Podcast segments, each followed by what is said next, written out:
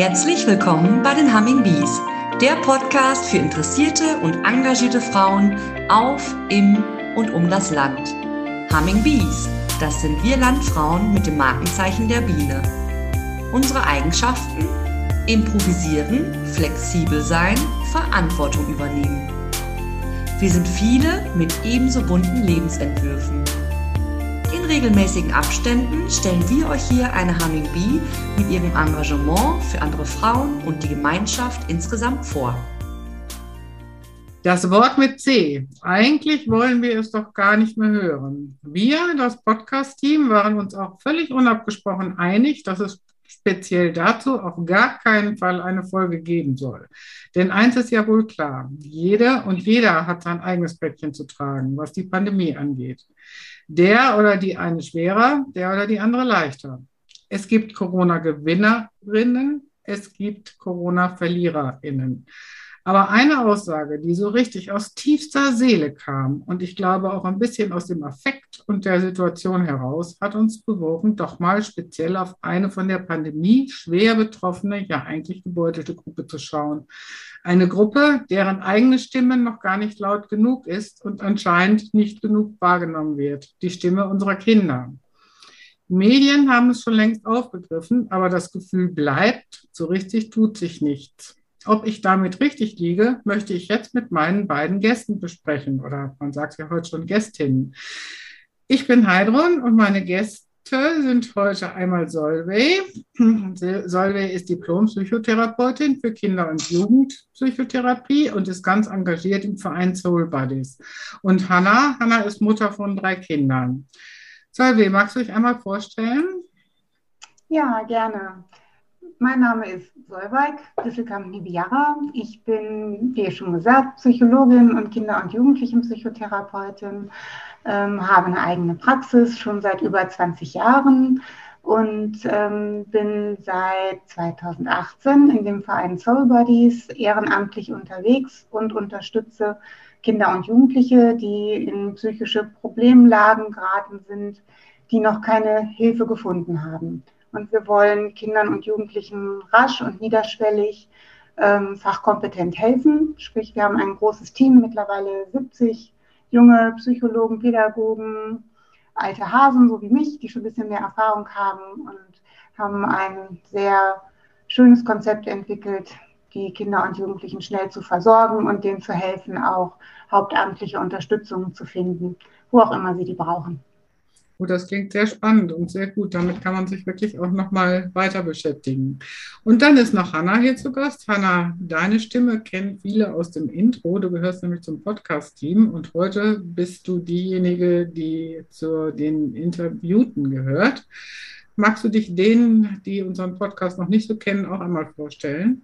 Ja, mein Name ist Hanna Wolfring-Schelve. Ich bin 39 Jahre alt, habe drei Kinder, davon ein Schulkind und zwei Kinder, die noch in den Kindergarten gehen.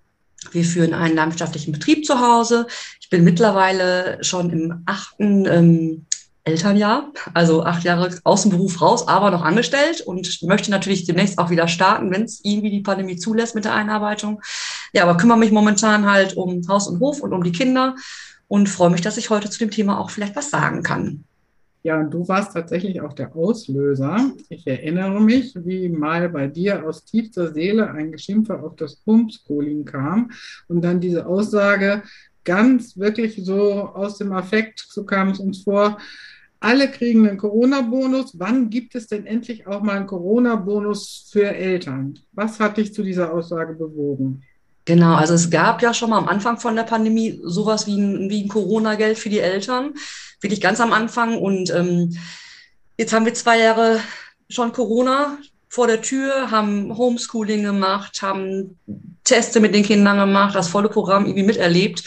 Und irgendwie hängt man so als, als Eltern immer noch so in der Warteschleife, es geht irgendwie nicht voran gefühlt. Und Natürlich bin ich zum Beispiel jetzt auch immer noch in Elternzeit, würde eigentlich ganz gerne auch mal wieder arbeiten gehen, kann mich aber eigentlich gar nicht einarbeiten lassen, weil ich halt auch schon so lange raus bin. Müsste ich als Beispiel bei meinem Arbeitgeber drei Monate halt in Vollzeit ähm, mich einarbeiten lassen und ich kann halt im Moment einfach noch nicht meine Kinder so unterbringen oder einfach noch nicht die Rückendeckung, kann gar nicht sagen, Mensch, ähm, ist jetzt wieder ein Pooltest von der Klasse positiv? Müssen wir jetzt wieder testen? Wie geht's jetzt weiter? Ist mein Kind vielleicht positiv? Bin ich selber ähm, Kontaktperson? Waren wir auch schon Kontaktperson? Auch wieder in Quarantäne?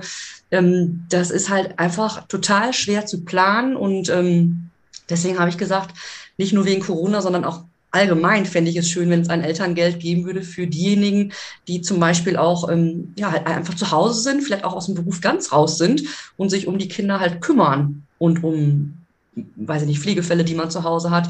Man ist halt ganz raus und ähm, man hat aber eigentlich keine Einnahme so richtig, kann halt schwer wieder anfangen zu arbeiten und man kann auch nicht zu seiner Rente tun in dem Sinne, weil man halt kein zusätzliches Geld bekommt. Und da habe ich gedacht, eigentlich müsste es doch irgendwie von der Politik mal einen Anstoß geben, dass das irgendwie auch gewürdigt wird, dass man zu Hause ist und sich um ein, zwei, drei, vier, fünf Kinder kümmert ähm, und nicht arbeiten gehen kann zu der jetzigen Zeit, dass man da irgendwie vielleicht mal aufgefangen wird. Aber das gibt es ja leider aktuell noch nicht. Ja, danke. Das ist auch, denke ich, ein ganz wichtiger Gedankenansatz. Also die Eltern, die im Moment arbeiten, besonders wo beide Vollzeit arbeiten, die haben es auch bestimmt nicht leicht zu Pandemiezeiten. Aber wenn jemand jetzt in den Beruf zurückkehren möchte, das hört sich ja auch wirklich so an, als wenn das fast auch unmöglich ist, weil klar, was möchte man am Anfang? Zuverlässigkeit ausstrahlen und die kann man ja überhaupt gar nicht gewährleisten. Du sagst, du bist jetzt acht Jahre zu Hause, du hast dich dann dafür entschieden, gar nicht zurückzukehren. Das kann sich ja aber auch gar nicht jeder leisten. Und das hat ja auch Auswirkungen auf die Kinder. Hast du bei deinen Kindern jetzt schon irgendwelche Pandemie ich sage jetzt mal, Auswirkungen festgestellt.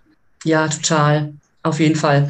Wir haben ähm, aktuell bei uns im Kindergarten zum Beispiel auch, ähm, dass einige Erzieher, Erzieher, trotz geimpft natürlich trotzdem auch ähm, ja, Corona bekommen haben, zu Hause in Quarantäne sind, ähm, in verschiedensten Gruppen. Die Gruppen spielen auch immer noch Gruppen über oder wieder gruppenübergreifend bei uns. Das heißt, ähm, wenn in der Gruppe A jemand positiv ist oder ein Kind positiv ist, kann es die Gruppe B auch betreffen, weil die halt durcheinander spielen. Und ich habe meine Kinder als Beispiel jetzt ähm, schon wieder fast drei Wochen zu Hause. Das müsste ich nicht. Ähm, einer davon ist auch schon durchgeimpft. Die Kleine geht halt noch nicht, weil die halt erst drei Jahre alt ist. Die kann ich noch nicht impfen lassen. Die kann ich halt noch nicht schützen. Und ähm, da spielen auch private Aspekte so ein bisschen mit, dass man, wir hatten zum Beispiel eine Einladung zu einer standesamtlichen Hochzeit, ganz klein, im kleinen Kreis. Da sind aber auch Oma und Opa dabei, ältere Leute, die vielleicht geimpft sind, aber trotzdem, wenn sie es kriegen, hat man ein schlechtes Gefühl dabei. Dann, wie gesagt, kommen eine Woche vorher, lassen wir die Kinder aus dem Kindergarten raus, dass wir uns ganz sicher nicht irgendwo anstecken. Dann können wir beruhigt irgendwie zu dieser standesamtlichen Hochzeit hingehen die Woche danach, nach dieser Hochzeit, war dann der große Ausbruch im Kindergarten, so dass wir dann auch zu Hause geblieben sind. Und jetzt warten wir aktuell darauf, dass die halt alle wieder genesen sind, dass auch wieder Personal da ist ähm, und dass man halt die Kinder dann auch vielleicht ein bisschen beruhigter wieder hinschicken kann. Die ähm, Kinder bei uns haben jetzt zu Hause zum Beispiel Platzaufruf, die können hier spielen, aber es gibt auch Kinder, die wohnen in der Stadt, die haben halt nicht so viel Platz, die sitzen vielleicht auch zu Hause, weil sie wieder einen Pandemiefall irgendwie, also im Kindergarten Corona haben oder auch in der Schule Corona haben und ich speziell merke es auch, muss ich sagen, leider, dass es auch Eltern gibt zum Beispiel, die jetzt sagen, hm, die Familie XY, die sehen es mit Corona jetzt ziemlich locker, wir aber nicht, wir haben da jetzt Angst vor und mein Kind darf jetzt mit dem anderen Kind nicht mehr spielen. Und dadurch äh, gehen Freundschaften mittlerweile zu Bruch. Also nicht nur bei den Kindern, sondern auch bei den Erwachsenen, wo man sich manchmal echt denkt, also das nimmt mich schon mit, das finde ich wirklich schlimm. Nur weil man vielleicht eine andere Meinung hat und zum Beispiel jemand sagt, hm, ich möchte mich noch nicht impfen lassen, ich habe irgendwie Angst vor dem Impfstoff, ich warte noch auf diesen Totimpfstoff vielleicht oder dass dann, dass das nicht akzeptiert wird. Diese Akzeptanz unter den Erwachsenen spiegelt sich auf die Kinder wieder und die müssen darunter auch leiden. Also das finde ich auch ganz schlimm und das merken Kinder auch. Also ich lasse unsere Kinder trotzdem mit allen spielen, damit die weiter Kontakt irgendwie haben, weil das ganz, ganz wichtig ist für die Entwicklung, finde ich auch von den Kindern. Aber das sehen halt nicht alle Eltern so. Und das ist wirklich, wirklich echt schade. Also echt traurig. Das ist schon schlimm, ja. Ja, also die sozialen Kontakte, die während des Lockdowns natürlich zwangsläufig zurückgefahren wurden und so ein bisschen auf der Strecke geblieben sind, das war klar, das ließ sich auch nicht vermeiden. Aber die könnten jetzt ja alle schon wieder ganz wunderbar aufgelebt sein. Du stellst fest, nee ist es noch nicht. Es ist auch beim Sport zum Beispiel. Der Große, ähm, der in die Schule geht, der darf natürlich jetzt wieder zum Fußball zum Beispiel gehen, weil die Kinder in der Schule halt regelmäßig getestet werden. Das spricht dann auch dafür, dass die Kinder halt ähm, zum Fußball gehen. Dann habe ich ähm, ja einen Fünfjährigen zu Hause, der ähm, hat eigentlich auch einen Mini-Kicker-Fußballverein. Ähm, da ist es halt so, dass da zum Beispiel dann die Trainer sagen, hm, wir warten jetzt doch lieber erst nochmal ab bei den Kleinen, die in den Kindergarten gehen. Wir warten auf besseres Wetter, dann können wir meinetwegen draußen wieder starten. Aber die haben schon ewig keinen Fußball mehr gehabt. Ne? Oder die ganz Kleinen jetzt, ähm, die können jetzt wohl wieder zum, ähm, zum Kindertouren zum Beispiel, sind unsere beiden Kleinen auch. Die dürfen wieder hin, aber halt vorher natürlich dann mit dem Testen. Aber das ist jetzt langsam endlich mal wieder gestartet, weil man mittlerweile auch zum Beispiel als Trainer oder als Eltern besser weiß, damit umzugehen. Dann sagt, komm, wir testen unsere Kinder jetzt freiwillig natürlich. Sowieso im Kindergarten wird's nicht gemacht. Wir müssen es halt zu Hause machen. Aber dadurch dürfen die halt so langsam auch mal wieder los. Die haben ewig keinen Sport gehabt. Die waren wirklich ewig zu Hause. Und das merkt man den Kindern an. Das fehlt ihnen total. Die Struktur fehlt ihnen und das ist ja, ja. auch, was Freude macht. Und ich meine, das ist ja auch das, was wir eigentlich erwarten. Also es ist jetzt total schade, dass wir hier ähm, nur einen Podcast machen und keinen Videofilm. Denn äh, ich konnte jetzt die ganze Zeit Solveig beobachten, wie sie als Fachfrau schön gestikulierte und glaube, darauf brennt, zu allem was zu sagen, was Hanna jetzt so ausgeführt hat. Ja, also ähm, ich kann das alles total gut nachvollziehen. Das ist genau das Drama, was sich in den letzten zwei Jahren für Familien, für junge Familien aufgebaut hat und ähm, wo wirklich im, durchgängig auch aus meiner Sicht nicht ausreichend hingeguckt und unterstützt wurde. Also sowohl finanziell wie letztendlich auch mit sozialen oder ähm, fachlichen Ressourcen, die, finde ich, viel früher hätten auch im Angebot sein müssen. Weil es war vorherzusehen, also es haben sich ja noch alle gefreut, als die ersten zwei Wochen Corona-Ferien waren. Ne, da weiß ich noch, da war auch meine Jüngste noch in der Schule. Da, ne, das war cool, zwei Wochen Ferien und dann zwei Wochen Osterferien, jö, ne? Und dann hörte das aber auch schlagartig auf. Und dann ähm, fingen die Probleme an und es war damals schon ersichtlich. Also wir haben zum Beispiel bei den Soul Buddies ganz schnell gemerkt, dass immer mehr Kinder, ähm, auch immer jüngere Kinder sich gemeldet haben und Familien und Eltern, die ja mit den neu entstandenen Ängsten und Sorgen und Verantwortlichkeiten, die plötzlich entstehen und dieser immer wiederkehrenden Anpassungsleistung, die wir ja alle leisten mussten. Also es war ja nicht zwei Wochen mal das gleiche System oder der gleiche Tag, die gleiche Struktur, in dem ne, wir alle, vor allen Dingen auch die Kinder und Jugendlichen gelebt haben. Dann war mal Ferien, Corona-Ferien, dann hieß es, ähm, ja, jetzt ähm, äh, Online-Unterricht und der zählt auch gar nicht für die Benotung, ne? also macht euch keinen Kopf, macht das mit, was ihr könnt. Dann war plötzlich, ja, nee, jetzt zählt es plötzlich doch alles und ähm, jetzt habt ihr die Quittung dafür. Ne? In den Kindergärten war es halt ähm, ähnlich schwierig, ne? wie gehen wir damit überhaupt um? Ne? Da war plötzlich das Thema, wie kann man zu Kindern, die eigentlich sehr viel Beziehungsnähe und auch körperliche Nähe noch brauchen und auch gewöhnt sind. Wie kann man plötzlich auf Distanz gehen, auch ne, für, die, ähm, für die Erzieherinnen und die Erzieher, die dort arbeiten. Also es baute sich ein riesen, riesen, riesen Berg mit Problemen auf, die ganz schnell ersichtlich war. Also ich glaube, da hätte man nur ähm, ne, Mütter, Väter von Kindern, die in Kindergarten, Schule oder wie auch immer eingebunden sind, mal fragen müssen. Da hätte man die passenden Antworten bekommen, was die brauchen. Und daraus hätte man ganz schnell gut wirksame Ideen entwickeln können, um das aufzufangen. Und ähm, was tatsächlich ja passiert ist, also ist genau das, Hanna, was du sagst. Ne? Dadurch, dass all diese Einschränkungen passiert sind, sind viele Kompensationsmöglichkeiten oder auch Lern- und Erfahrungsspielräume sind den Kindern genommen worden in diesen zwei Jahren ne, zum Schutz der Gesundheit von uns allen. Aber sie sind ihnen genommen worden. Das heißt, da sind auch ähm, Entfaltungsmöglichkeiten, haben nicht stattgefunden. Das heißt, die sind alle zwei Jahre ganz verändert und mit anderen Bedingungen aufgewachsen. Und die Eltern, die Familien, die müssen das auffangen. Weil letztendlich ihr seid die, so, ne, ihr seid die Hauptkontaktperson, ihr seid die wichtigsten Bezugspersonen als, äh, als Eltern oder Großeltern ne, oder wie man halt gemeinsam lebt. Darauf fällt jede Kinder- und jede Jugendseele in so einer Ausnahmesituation zurück. Also ne, man, was man braucht, wenn sich immer alles verändert, ist ja Sicherheit und Kontrolle und wieder so ein Gefühl von Selbstbestimmung. Und da wird Familie unglaublich wichtig. Und da finde ich auch, dass es bis heute, finde ich, noch nicht angemessen gesehen und unterstützt worden. Nun, weil es ist ja, du bist, finde ich, ein super Beispiel, Hanna. Ne? Du bist ja auch eine berufstätige Mutter. Das ist ja eh schon ein zerrissenes Feld.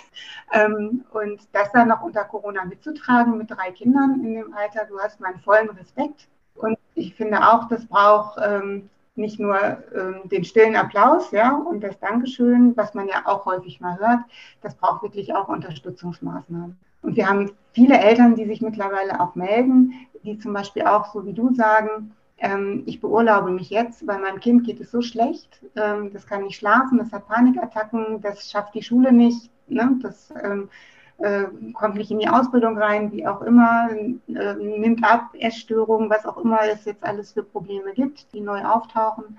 Und ich muss mich aus dem beruflichen Umfeld zurückziehen. Und das wiederum macht ja wieder Einschnitte in der Biografie von den Erwachsenen. Ne? Und das nutzt deren Ressourcen oder braucht diese Energien auf, die eigentlich ja noch zusätzlich die Kinder absaugen, weil die brauchen jetzt auch gerade mehr. Und so dreht sich das ganz schnell im Kreislauf. Ähm, und ich glaube, das führt vor allen Dingen in Familien, die es gut machen wollen, ähm, zu einer Riesenerschöpfung. Mhm. Jetzt höre ich erstmal auf, was zu sagen. Nein, das war schon, schon sehr interessant und das kann ich auch alles nachvollziehen. Also ich habe selber keine Kinder mehr im schulpflichtigen Alter. Bin da auch tatsächlich ganz froh drüber. Also ich habe schon am Anfang der Pandemie auch gedacht, oh gut, dass dieser Kelch an mir vorübergeht, dass ich das jetzt nicht mehr mitmachen muss, aber habe das trotzdem auch immer sehr beobachtet. Also mich erschreckt es schon, ähm, wovon man jetzt spricht, ne? dass die Essstörungen gestiegen sind, dass es psychische Auffälligkeiten gibt. Man spricht mittlerweile ja schon davon, dass jedes dritte Kind unter psychischen Auffälligkeiten leidet, die bis zu Depressionen gehen können. Und das natürlich, was ja auch ein ganz gefährliches Thema ist, die häuslichen Konflikte so zu nehmen, dass auch die Gewalt an Kindern größer wird. Von der sexualisierten Gewalt wollen wir jetzt ja gar nicht mal mehr reden. Und ähm, ja, ich finde es schon sehr schade. Wir leben jetzt zwei Jahre in der Pandemie. Sie war sicherlich unberechenbar, aber dass man da einfach noch nicht weitergekommen ist. Dass man da noch keine Ansätze hat, wie man das gerade für die Kinder, die sich ja selber nicht wehren können, in den Griff kriegen kann. Und ich beobachte immer wieder auch Bekanntenkreis. Ich habe ja viele Frauen mit Enkelkindern, die dann berichten, wie ihre Töchter und Söhne damit umgehen. Und ja, es ist für alle immer eine Gratwanderung. Neulich sagte mir eine Frau so was ganz Banales wie, jetzt feiert mein Enkelkind schon den zweiten Kindergeburtstag ohne Gäste. Ja, da habe ich gedacht, hm, natürlich gibt es Schlimmeres im Leben, aber wir leben ja so nicht. Ne? Es gehört ja für uns einfach dazu, dass Kinder ihren Kindergeburtstag mit Gästen feiern. Und das gehört ja auch zu den Sozialkompetenzen dazu. Oder dieses ganz Wichtige, was mich so erschrocken hat, was wir neulich auch in einem Vortrag nochmal bestätigt bekommen haben, durch dieses Maske tragen können die kleinen Kinder gar nicht lernen, wie sie mit Mimik umzugehen haben. Das hat mich auch nochmal so richtig erschrocken. Du hast es eben auch angesprochen, ja, wie sie in der Kita mit den Kleinsten umzugehen haben. Die mussten ja auch erstmal gucken, ja klar, wenn so ein Kind nur die Augen sieht, da kann es gar nicht äh, daraus ablesen, wie die andere Person eben gerade wirklich drauf ist. Ja, Hanna, hättest du denn jetzt Ideen, was könnten deine mütterlichen Mitstreiterinnen besser machen oder nicht besser machen. Ihr versucht euer Bestes zu geben, davon bin ich fest überzeugt. Was könnten sie Gutes tun für sich und ihre Kinder, um trotzdem erstmal weiterhin gut durch die Pandemie zu kommen? Also ganz ehrlich, ich habe letztens mit einer Freundin ähm, mich abends mal getroffen, seit langem mal wieder. Die hat ähm, ein Kind, was auch autistische Züge hat, was ähm, den Tagesablauf im Kindergarten auch jeden Tag gleich haben muss. Und dieses Kind zum Beispiel ist auch ähm, durch die Pandemie natürlich und auch zwischendurch immer mal wieder wegen den Corona-Fällen im Kindergarten immer wieder rausgezogen worden aus den Gruppen. Das Kind macht Ergotherapie und verschiedene andere Förderungen muss das Kind machen, damit es irgendwie gut durchs Leben kommt. Und das wird immer wieder rausgerissen. Die ganze Familie wird immer wieder rausgerissen. Alles fängt immer wieder von vorne an. Und sie hat gesagt, ich kann nicht mehr. Hanna, ich kann nicht mehr. Ich weiß nicht mehr, was ich machen soll. Sie hat zwei Kinder, eins in der Schule und diesen dieses Kind, was halt Betreuung braucht im Kindergarten. Und der habe ich gesagt, weißt du was, fein Kur. Nimm doch einfach mal eine Kur irgendwie in Anspruch für dich und für die Kinder. Und ähm, das hat sie dann auch gemacht. Die ist zum Arzt gegangen. hat ähm, sich das bescheinigen lassen, auch zum Kinderarzt nochmal gegangen für die Mutter-Kind-Kur, dass die Kinder auch dort in der Kur eine Betreuung kriegen und die fährt jetzt über Ostern weg in Kur drei Wochen. Dass sie einfach, eh, sind eh raus. Also mit Corona, es gibt eh momentan keine normalen Strukturen, immer noch nicht leider. Und ähm, die tun jetzt für sich als Familie was. Und das könnte ich eigentlich ehrlich gesagt jedem raten. Ich überlege auch, ob ich das mache mit meinen Kindern vielleicht mal irgendwie über die Ferien, dass ich mal eine Kur mache weil ich glaube, das haben wir irgendwie gerade alle nötig. Weil Kur ist auch nochmal was anderes als ein Urlaub, finde ich. Ja, Kur ist sicherlich was anderes. Und da gibt es auch feste Strukturen. Die Kinder werden auch geschult, sicherlich nicht viel schlechter mittlerweile. Ja, also, es kann nicht schlechter laufen. Kinder kann nicht, gehört nicht mehr ganz viel dazu. Und ähm, ja, das können jetzt nicht plötzlich alle zur Kur fahren. Nein, natürlich gehen, nicht. Aber wer das Gefühl hat, das kann helfen, der sollte. Die sollen sich Hilfe holen, also wirklich Hilfe holen. Und das ist auch kein Einzelfall. Das sagen so viele, dass sie einfach sagen, ich kann nicht mehr, ich, ich weiß nicht, wie ich es mit Arbeit hinkriegen soll. Ähm, wer nimmt von uns beiden jetzt, wenn beide arbeiten gehen, halt äh, diese Kinderkrankentage? Mhm. Ähm, jeder Chef macht es auch irgendwann nicht mehr mit dass man sagt, tut mir leid, wir sind schon wieder in Quarantäne eine Woche oder so. Ne? Das es ist echt geht ganz, ja auch nicht überall. Ne? Schwierig. Ich denke, ja, es gibt schwierig. ja auch einfach Berufe, wo man ja genauso darauf angewiesen ist, wo man ja auch dann nicht sagen kann, okay, komm, dann heute Abend, wenn dein Kind im Bett ist, dann setze dich mal an den Laptop und arbeitest ein paar Mails ab. Da ist ja schon die Anwesenheit auch gefragt und da bricht ja auch ein anderes System dann zusammen, wenn die Person ständig nicht da ist. Das muss man ja auch sehen, es ist ja eine Kette ohne Ende. Aber du hast jetzt schon so einen ganz wunderbaren Tipp gegeben, was würdest du als Fachfrau raten, Solveig? Du kennst diese Fälle ja sicher zur Genüge. Äh, wann ist es ratsam, sich Hilfe zu holen? Je früher, desto besser, damit man vor allen Dingen nicht alleine ist damit. Ähm, und da kann ich auch wirklich nur jeden dazu ermutigen, auch wenn es vielleicht gerade wieder lange Wartezeiten gibt, ähm, aber auch eine Flexibilität zu nutzen und an verschiedenste Beratungs- und Unterstützungsangebote zu nutzen. Also auch Beratungsstellen oder auch mal vielleicht doch mal bei einer Klinik anrufen und einen ambulanten Termin mal machen, wenn man sich ganz große Sorgen macht. Aber auf jeden Fall, wenn man merkt, die Erschöpfung wird zu groß oder da taucht wirklich eine Symptomatik oder eine Verhaltensauffälligkeit auf, die wir so jetzt gar nicht mehr in den Griff bekommen oder die uns Angst oder Sorge macht, wirklich schon losgehen. Also auch wenn es erstmal was Kleines ist, weil das, das ist wie mit ähm, einer verschleppten Lungenentzündung. Ne? Wenn man frühzeitig losgegangen wäre und äh, ne, sich brav mal ins Bett gelegt hätte, um sich zu erholen, dann wird das erst gar nicht so schlimm, dass man vielleicht irgendwann im Krankenhaus landet. Das ist mit den psychischen Belastungssymptomen ähm, genauso. Ne? Je früher man da für Entlastung sorgt, und das geht meistens nur mit externer Hilfe, weil wir müssen da immer jemanden haben, der uns sagt, okay, du darfst jetzt mal Pause machen. Und ich sage dir auch, wie Pause machen für dich jetzt gerade geht. Und äh, das ist für jeden individuell. Ne? Die Idee mit der Kur ist, ist, super. Also die unterstütze ich voll. Das sage ich auch ganz, ganz vielen Familien, ne, die das so für sich einrichten können. Aber ansonsten geht es halt wirklich ganz viel darum, seine Ressourcen wiederzufinden, Erholungspausen, Oasen zu finden, auch im Alltag. Und das schaffen wir oder viele von uns nicht mehr, weil wir schon zwei Jahre lang immer alleine schaffen mussten. Deswegen ist es, finde ich, gerade jetzt wichtig, auch mal professionell sich da Unterstützung zu holen. Und viele, viele Sachen kosten auch gar nichts. Also ne, Beratungsstellen, wie auch immer. Oder es gibt auch mittlerweile viel online, wo man dann auch mal wenigstens telefonieren kann und sich Tipps abholen kann. Also da hat sich wirklich was getan. Übrigens auch viel, finde ich, ähm, was so entsprungen ist, dann jetzt auch ehrenamtlich getragen wird. Das finde ich auch ganz faszinierend, dass viel wir Menschen miteinander jetzt auch Ideen entwickeln und solche Angebote machen. Ja? Und die sind oftmals auch wirklich gut. So, also früh losgehen und äh, sich trauen, Hilfe zu holen, weil den Mut braucht man im Moment noch. Ja, ich glaube, darin liegt auch das Geheimnis, irgendwann frühzeitig zu sagen, ich kann nicht mehr. Wir sind ja alle so darauf trainiert, zu funktionieren. Und ich meine, das muss man ja auch ganz klar sehen. Eine Familie, wo beide berufstätig sind, ein oder mehrere Kinder sind, die haben ja auch vorher schon funktioniert. Das war ja ein Räderwerk, das ineinander griff, damit es funktionierte. Und nun ist plötzlich alles anders und es ist immer wieder alles anders dass das natürlich irgendwann zu Erschöpfungszuständen führt und dass die Zahnräder dann nicht mehr greifen, weil sie völlig ausgelutscht sind. Das ist auch klar, nur das muss man dann ja auch erstmal akzeptieren. Ich habe gerade am Samstag so ein schönes Resilienzseminar gemacht. Das äh, war schon hochgradig spannend, was man doch alles für Möglichkeiten hat, für sich selbst zu gucken, bis hierhin und nicht weiter.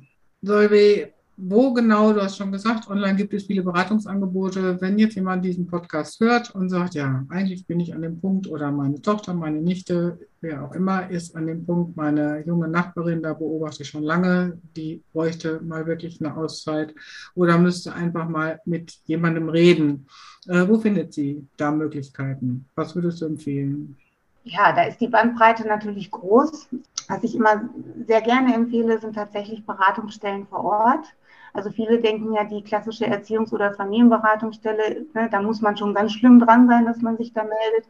Nee, muss man nicht. Ne? Da sind super ausgebildete Leute, die ähm, sehr gut ressourcenorientiert stabilisieren können. Ähm, das ist immer ein Anlaufpunkt. Letztendlich sind auch tatsächlich mm, recht niederschwellig über Ärzte, Hausärzte, ne, die man gut kennt. Die haben auch oftmals ähm, Ideen. Für Kinder und Jugendliche gibt es äh, krisenchat.de. Das ist äh, 24-7 erreichbar, auch mit Fachleuten besetzt, ähm, wo man sich über WhatsApp hinwenden kann und darüber dann Unterstützung bekommt zum Beispiel. Es gibt ähm, den Link, haben wir, ich mache jetzt ein bisschen Werbung, weil ich sonst nicht weiß, wo man ihn findet. ähm, auf unserer Homepage von den Soul Buddies, da haben wir einen, äh, einen Reiter Corona, Corona und du. Und darunter sind Links und da ist einer für Kinder und für Eltern, wo man ganz viele Listen von all diesen Angeboten findet, wenn man das online oder niederschwellig halt übers Netz versuchen möchte.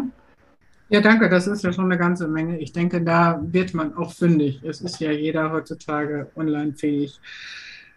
So, zum Schluss habt ihr jeder noch einen Wunsch frei, und zwar einen Wunsch an die Politik. Hanna, wenn du dir von der Politik was wünschen dürftest, was wäre das? Also das ist wirklich definitiv immer noch, dass ich mir wünschen würde, dass es ähm, für Eltern ein, ja, Elterngeld kann man nicht sagen, Familiengeld, dass es ein mhm. Familiengeld für, für die Familien geben sollte, ähm, pro Monat, wirklich auch nicht nur einmal, sondern wirklich pro Monat über eine bestimmte Zeit meinetwegen, dass man ein bisschen aufgefangen wird, wenn man halt zu Hause die Kinder erzieht, wenn man dadurch auch nicht wieder arbeiten kann, weil es mit der Einarbeitung gerade auch einfach nicht geht wegen Corona. Ja, und dass man das nutzen kann, wofür man möchte, sei es für eine Rentenaufbesserung, für die Zeit, die mir jetzt fehlt, weil ich nicht arbeiten war, sei es wirklich für einen Familienurlaub mal oder einfach für die Kinder, dass sie sich was Schönes gönnen können wieder. Ja, damit es einfach auch mal wieder ein Stück besser wird. Ja. Und Solveig, was wäre dein Wunsch an die Politik? Ich wünsche mir von der Politik, dass die in jedem Kreis mindestens eine neue Beratungsstelle setzen, die so ein schnelles, niederschwelliges Clearing für Familien, Kinder und Jugendliche anbietet, egal mit welchen Problemen die sich gerade rumschlagen. Also ich glaube, das muss ein bisschen, ähm, also ich wünsche mir ein ganzheitliches Beratungskonzept, das schnell und niederschwellig halt, ne, zum Beispiel, ich habe ein psychisches Problem gerade oder ich habe ein finanzielles Problem oder ich habe das Problem mit meinem Arbeitgeber oder ich habe Sorge um mein Kind, wie auch immer, dass da interdisziplinär Menschen sitzen, die schnell auch den richtigen Rat parat haben. Und ich finde, sowas könnte die Politik mal einrichten. Dann würden wir auf der anderen Seite eine Menge Geld auch wieder einsparen. Und das können wir wieder an die Familien ausschütten. Super. Ja, das, ne? also wir wären noch nicht Landfrauen, wenn wir das Konzept nicht gleich mitliefern würden. Das ist doch wieder mal alles ganz einfach. Äh, unsere Daumen sind hier auch hochgegangen. Ich denke, da hast du natürlich völlig recht. Nicht nur in Corona-Zeiten, sondern generell sollte es wichtig sein, dass Jugendliche und Kinder jederzeit auf Beratungsstellen in ihrem Kreisgebiet, nah zurückgreifen können. Aber jetzt ist es eben ganz besonders wichtig. Und dass Eltern, die durch die Pandemie auf ihr Einkommen verzichten müssen, weil sie ihre Kinder betreuen, auch einen Ausgleich benötigen, wie alle anderen Berufsgruppen auch, das dürfte eigentlich auch klar sein. Ich meine, uns ist das klar. Vielleicht, liebe Hörerinnen, tragt es einfach weiter an die richtigen Stellen. Vielleicht tut sich ja irgendwo was. Ich danke euch fürs Gespräch. Wir freuen uns sehr, wenn ihr wieder reinhört bei den Humming Bees, der Podcast für engagierte Frauen. Wenn ihr mehr über die Aktivitäten der Landfrauen wissen wollt, informiert euch auf der Homepage des Westfälisch-Lippischen Landfrauenverbandes unter www.wllv.de.